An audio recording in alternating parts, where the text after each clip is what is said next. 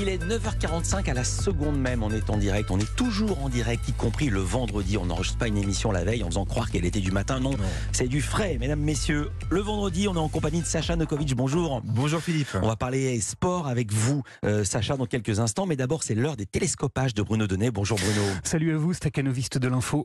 Bon, tous les jours, Bruno, vous observez ici le traitement de l'actualité. Vous en êtes un autre de staccanoviste. Mais le vendredi, c'est le jour du bilan. Et ce matin, il vous a semblé que la semaine médiatique avait été placée sous le signe de la comptabilité. Oui, car cette semaine, Philippe, l'actualité a passé son temps à compter. Alors, elle a d'abord très méticuleusement calculé le nombre d'années qui nous restait à travailler. À compter du 1er septembre, l'âge légal de départ à la retraite sera relevé progressivement de 3 mois par an pour atteindre 64 ans en 2030. Elisabeth Borne a annoncé que la réforme des retraites allait bel et bien être mise en place. Seulement voilà, la nouvelle n'a pas vraiment suscité l'enthousiasme. Sur BFM TV, Bruce Toussaint a commencé par compter les mécontents. 85% des Français sont contre le report de l'âge légal de départ. Et puis, très vite, toute la télé nous a régalé de ces chiffres. Sur M6, on s'est intéressé au taux d'emploi des plus âgés.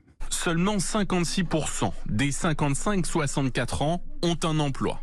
Et le chiffre chute à 35% chez les 60-64 ans. Tandis que sur France 5, Thomas Negaroff se livrait à un des comptes macabres. À 62 ans, 25% des plus pauvres seront morts et que c'est chez les riches, c'est seulement 5%. Alors bien sûr, cette euh, statistique n'a pas du tout réjoui cet ouvrier croisé par le JT de France 2. Sur 4 euh, personnes qui arrivent à 62 ans, il y en a déjà un qui est disparu. En, tant que ça, donc euh, on n'a pas envie de mourir au travail. En revanche, elle n'a pas soulevé la moindre inquiétude de l'autre côté de l'échiquier social, car oui, les journaux ont tout de même réussi à mettre la main sur des gens pas mécontents. Les patrons, eux, semblent satisfaits des annonces d'Elisabeth Borne. Dans un communiqué, le MEDEF parle de décisions responsables et pragmatiques. Sacré MEDEF. Bon, sinon, Philippe, j'ai aussi déniché quelques petits calculs nettement plus inattendus. Car figurez-vous que des chercheurs ont voulu mesurer le nombre de jeunes gens réceptifs aux fameuses fake news.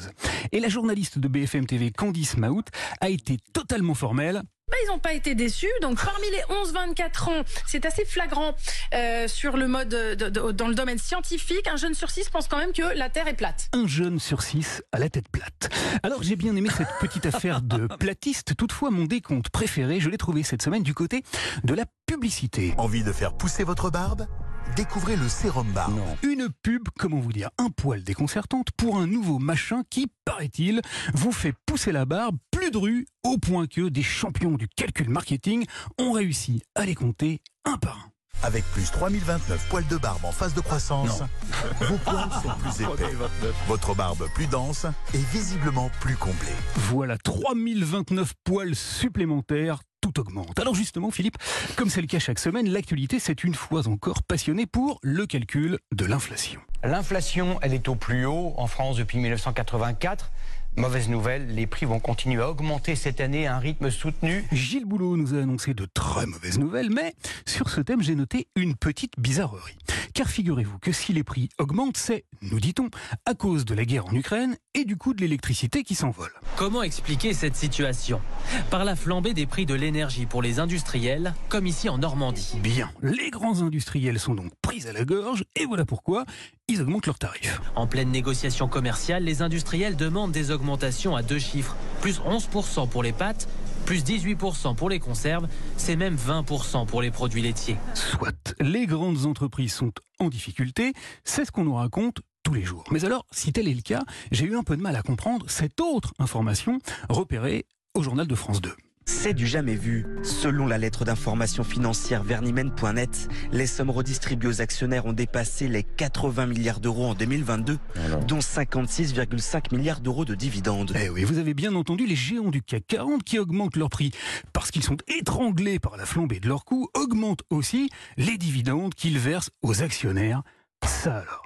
Et dans des proportions jamais vues, bigre. Alors face à pareille incongruité, hein, la réaction de Marie-Sophie Lacaro, qui présente le trésor de TF1, ne s'est pas fait attendre. Faut pas pousser mémé dans les orties. Faut pas pousser mémé dans les orties. Et en pleine semaine de dividendes flamboyants et d'âge de départ en retraite Je dois bien vous avouer, cher Philippe, que c'était pas facile de trouver une chute aussi bien calculée. Merci beaucoup, Bruno. Ça me laisse perplexe. Je suis en train de me gratter mes 3929 poils de barbe. Mais comment ils ont compté? Et si le chiffre a été 3027, qu'aurait-il fait? Merci beaucoup, Bruno Donnet.